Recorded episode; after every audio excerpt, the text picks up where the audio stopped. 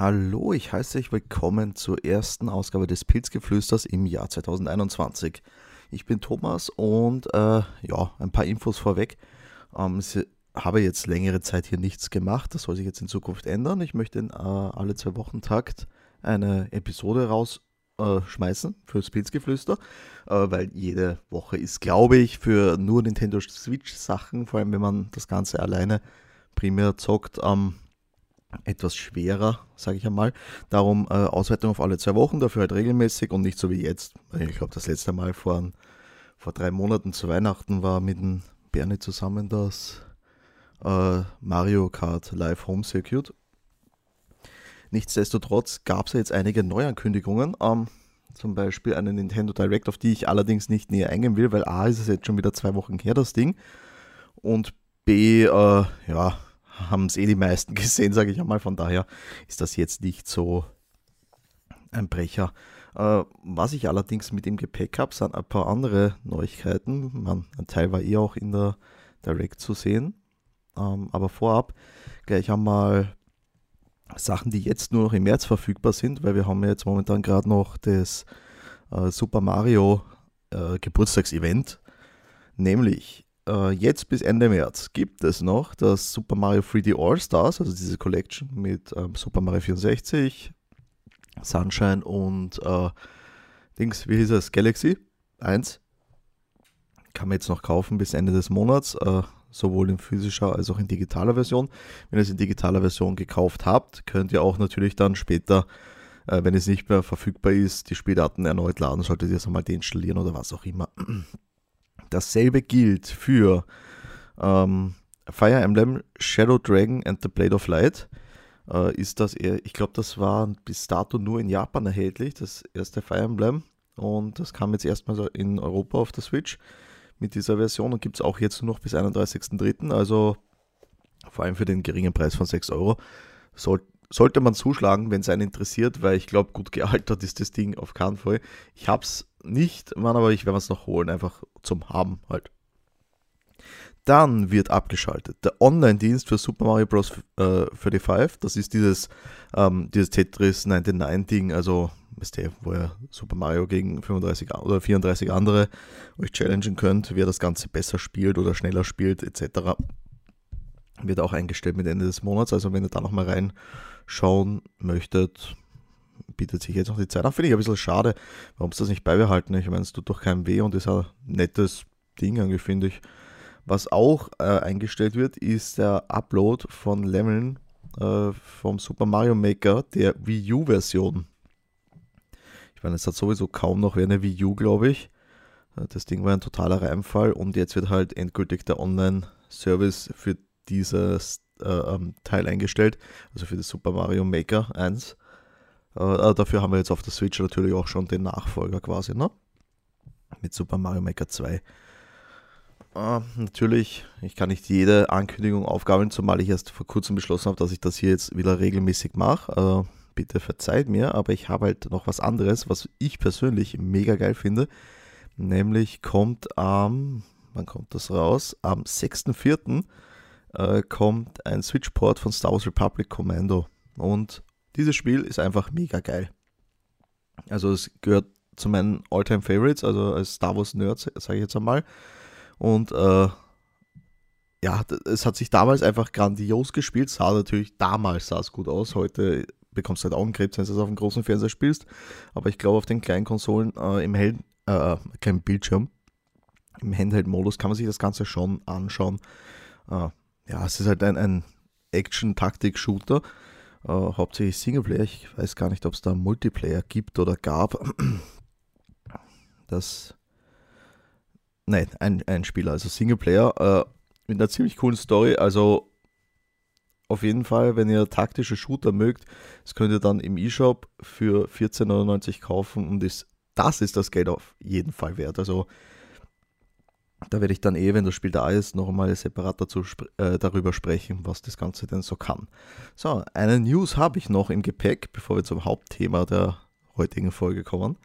Ähm, nämlich ist diese eine News, die Gerüchte, die sich gerade verdichten bezüglich einer neuen äh, Nintendo Switch soll heißen äh, Switch Pro, die angeblich schon in Entwicklung ist, bei äh, Samsung produziert wird mit einem 7 Zoll OLED-Display und im Dock soll das Ding angeblich eine 4K-Auflösung bieten. Und laut Bloomberg ähm, dann im Weihnachtsgeschäft für 2021 startklar sein. Äh, natürlich eine offizielle Ankündigung steht noch aus. Wird es wahrscheinlich dann im Rahmen der E3, falls diese heuer stattfindet oder wie diese heuer stattfindet, äh, müssen wir dann schauen. Aber ich denke mal, für diesen Zeitpunkt hat dann Nintendo eine Präsentation parat. Wäre wär äh, wahrscheinlich der erste äh, Zeitpunkt, wo man damit rechnen könnte, dass hier was Offizielles kommt. Aber ja klar, ich persönlich freue mich schon, äh, würde mich freuen über eine Switch Pro. Einfach nur, weil, also ich habe eine Switch der allerersten Stunde, sage ich einmal. Und nie irgendwas daran modifiziert, sprich Akkulaufzeit mäßig. Ne? Das ist ja auch verbessert worden dann mit späteren Modellen. Oh, ja, und die Joy-Con-Bugs, die es bei manchen gab, äh, von denen bin ich ja Gott sei Dank verschont geblieben. Also meine funktioniert noch wie am ersten Tag mit der Ausnahme, dass der Lüfter von Zeit zu Zeit etwas brummt. Das bereitet mir etwas Sorgen, aber ja, hängt nach einem kaputten Lüfter oder einfach zu viel Staub. Müsste ich mal vielleicht äh, durchpusten. Aber ja, solange es läuft, läuft's. Freue mich drüber. Und ja, eine Switch Pro, äh, da wäre ich jetzt nicht sonderlich abgeneigt, muss ich sagen. Äh, ob das Ganze dann eben wie beim New 3DS ist zum Beispiel, dass also ich glaube, da gab es wirklich nur eine Handvoll Spiele, fünf Games oder so, die nur auf den New 3DS liefen. Und ansonsten ist das Ganze parallel basiert. Also eigentlich der, der New 3DS damals hat ja eigentlich nur ein paar Komfort-Sachen mitgebracht, die der alte 3DS nicht hatte, wie jetzt zum Beispiel die ZL oder ZR oder L, wie ist das? Wo steht die, die zwei zusätzlichen Schultertasten, das, äh, der zweite kleine Stick, der aber eigentlich auch eher ein Krampf war, sage ich einmal, und ein bisschen mehr Rechenpower. Wo halt auch, wie gesagt, nur eine Handvoll Spiele davon profitiert hat. Könnte bei der äh, Switch Pro dann auch sein, dass es dann ein paar exklusive Games gibt, eben für diese Switch Pro. Äh, ja, also mal abwarten, was da kommt. Ich bin da guter Dinge, dass wir Ende des Jahres vielleicht eine neue Switch Pro haben. Und am liebsten für mich natürlich in einer schönen Zelda Collection, weil wir haben äh, dieses Jahr, äh, ich glaube, 35 Jahre, 35, ich weiß es jetzt nicht, äh, The Legend of Zelda. Ne, 30 müsste es jetzt sein, glaube ich. 35 ist ein bisschen lang. Das muss ich jetzt nochmal nachprüfen dann. Na wurscht, schauen wir mal. Ähm, Zelda und Metroid haben Geburtstag, also Runden, ich glaube 30 Jahre. Ähm, ja. Äh, und da wäre halt schon irgendwas, äh, ein Special Bundle besonders cool. Äh, am liebsten im Stil von, äh, wie es jetzt demnächst rauskommt, Monster Hunter äh, Rise weil das erinnert mich stark an meinen 3DS, den ich äh, hatte, oder ich habe ihn ja eigentlich noch, mein 3DS, der in der Zelda Ocarina of Time Special Edition und natürlich meine Wii U, die auch diesen dasselbe Schema in etwa hat auf dem Pad, jetzt nichts Besonderes, ein schwarz mit so goldenen Verschnörkelten, kann ich mir auch gut drauf vorstellen für eine Switch eben. Da bekommen aber, äh, bis, bisher ist ja eher was Mäßiges nur angekündigt für die Zelda-Fans, die darauf vielleicht äh, ein neues Zelda oder vielleicht ein paar äh, Ports von, coolen, äh, von coolen alten Spielen warten, weil bis jetzt ist ja nur angekündigt, dass es Skyward Sword kommen soll als Port. Äh, ja, ist glaube ich von niemandem wirklich der liebste Zelda-Teil, hat jetzt halt 10 Jahre auf dem Buckel gerade. Also, nein, es müssten 35 Jahre sein, weil damals bei Skyward Sword, das war ja noch meine Packung, waren es 25 Jahre, sind es jetzt 35. So, so viel dazu.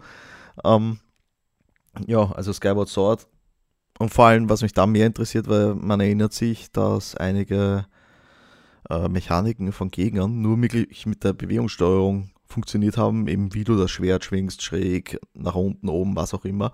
Und wie das dann auf einer Switch Lite funktioniert zum Beispiel, würde mich interessieren, weil, die, weil ja die keine abnehmbaren Joy-Cons hat und auch nicht am Dock gespielt werden kann und dementsprechend wahrscheinlich eher nicht mit Bewegungssteuerung. Also da bin ich gespannt auf die Lösung, die sie sich dafür haben einfallen lassen. So, so viel dazu. Äh, kommen wir jetzt zum Hauptthema, das ich mir für heute gepickt habe. Ich spiele jetzt die letzten zwei Wochen intensivst, äh, nämlich Super Mario 3D World auf der Nintendo Switch.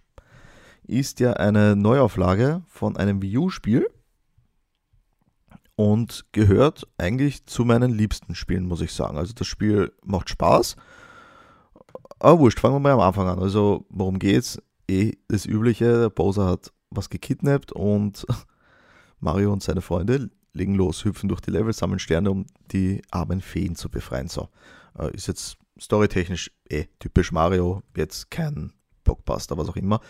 Die Stärke ist hier halt eindeutig beim Gameplay, weil das Spiel macht so immens viel Spaß. Das heißt, äh, wir können mit bis zu vier Spielern spielen, ähm, wobei jeder Spieler die Kontrolle über einen anderen Charakter übernimmt. Also einer Mario, Luigi, Peach und Toad. Da ist schon mal das ziemlich coole dabei, dass sich jeder Charakter anders verhält. Äh, angelehnt, sehr stark angelehnt an Super Mario Bros. 2.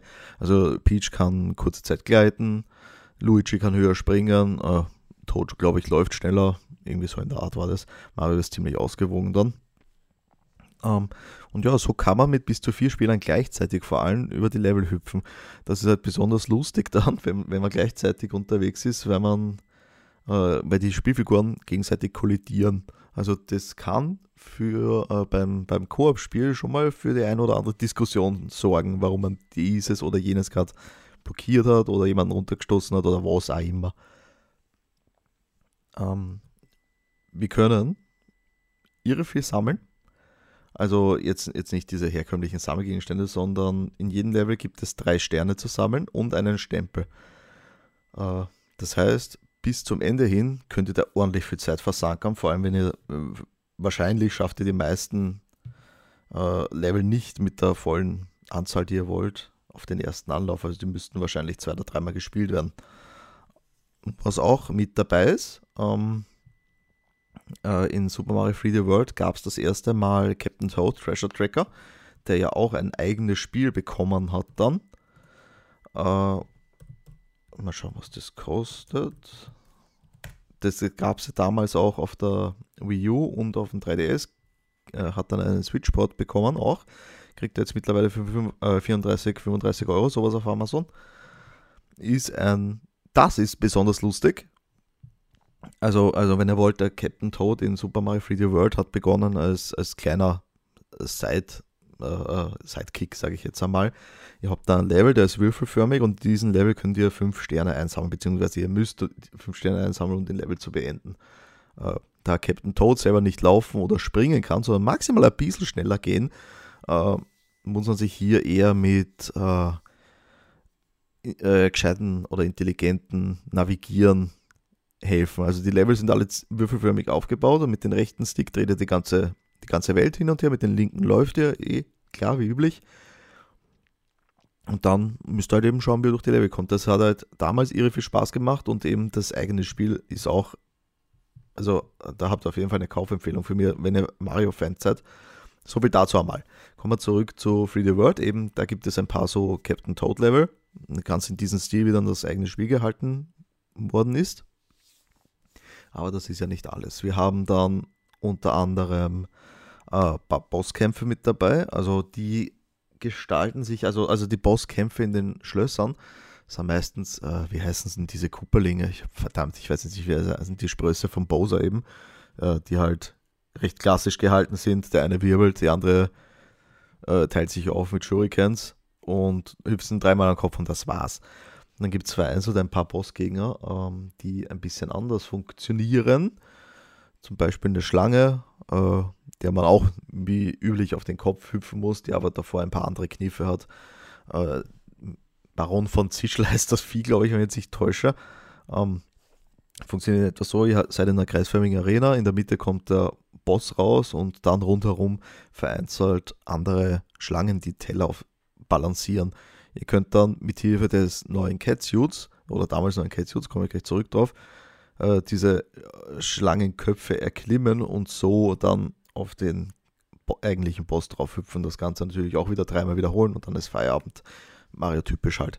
Jetzt ein Beispiel für einen Bosskampf, da gibt es noch zwei oder drei andere von.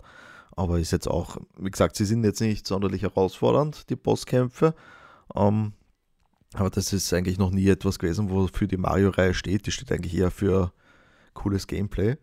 Ähm, zu diesem Catsuit, der war damals die große Neuerung quasi von dem Spiel, äh, was die Items anging, die zugekommen sind. Der Catsuit verwandelt Mario, wie, wie schon der Name sagt, in eine Katze oder in ein Katzenkostüm steckt ihn, Wir können dann natürlich mit den Krallen hinschlagen. Wir können Wände erklimmen bis zu einem gewissen Grad. Also wenn die Wand zu hoch ist, dann rutschen wir runter, kommen nicht weiter.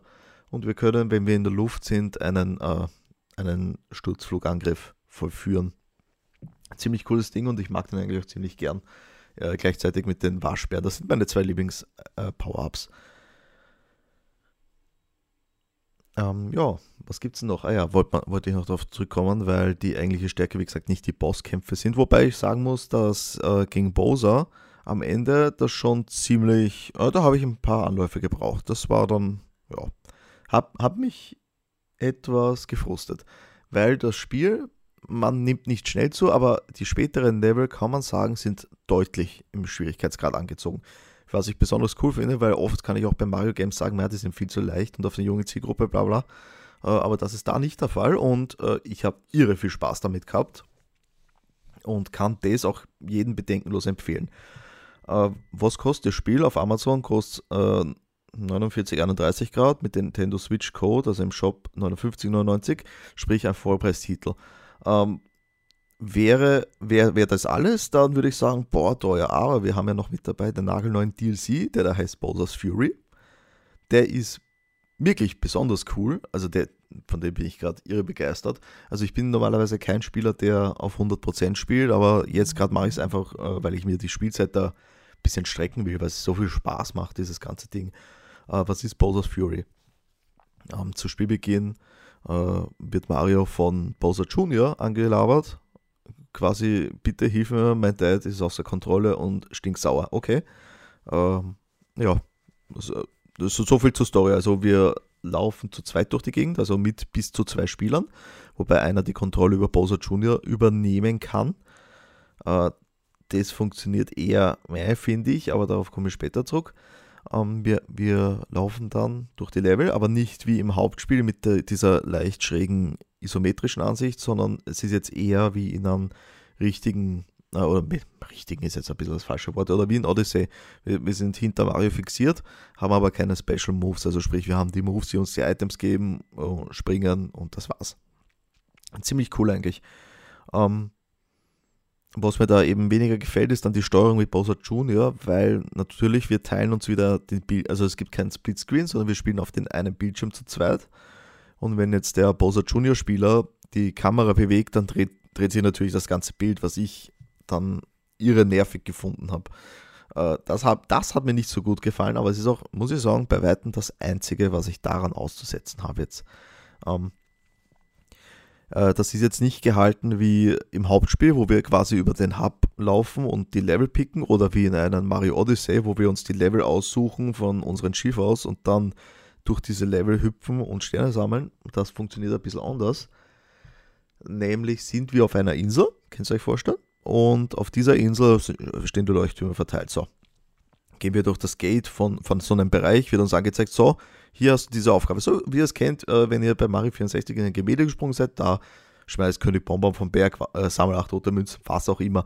So ähnlich ist das jetzt, nur halt äh, vollkommen ohne einen Level zu betreten. Und das, allein nicht das hat mir schon ziemlich gut gefallen, muss ich sagen.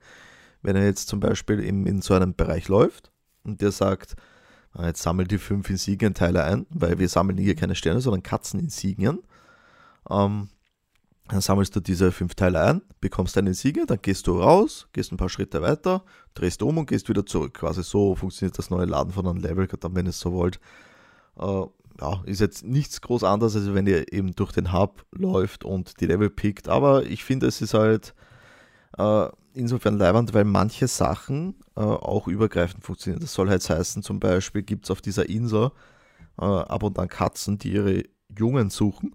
Und dann könnt ihr überall auf der Insel nach diesen Jungtieren suchen quasi und müsst die dann zur Mutti zurückbringen, die euch dann natürlich einen Singer gibt. So, mit dieser Katze im Arm könnt ihr nicht schwingen, äh, schw schwingen sage ich, auch nicht, aber schwimmen, meinte ich. Und ja, könnt das Vieh nur tragen und laufen und springen, das war's. Heißt jetzt, wenn, wenn jetzt äh, das, das Katzenvieh weiter weg ist, dann müsst ihr euch den Weg suchen durch diese Hubwelten, also durch diese, nicht durch die Hubwelten, sondern durch diese einzelnen Level durchlaufen zum Beispiel, um dann zur zur Mutter zu kommen, wo ihr das Vieh hinbringen müsst. Also äh, ist ein bisschen schwer zu erklären, aber ich glaube, ihr wisst, was ich meine. Also ihr könnt halt einfach durchlaufen durch diese Level, wenn ihr etwas transportiert zum Beispiel. Oder wenn ihr auf, äh, wie heißt das Ding? Plessy? Lassie? Keine Ahnung. Durch die Gegend schwimmt. Also es gibt schon ein Hauptspiel, ein paar Level mit dem äh, großen Nessie-Verschnitt. Äh, könnt ihr auch nahtlos in die Level rein. So. Kommen wir jetzt aber eigentlich zu dem zurück, was Bowser, oder nicht zurück, sondern kommen wir mal darauf zu sprechen, was Bowser's Fury überhaupt ist.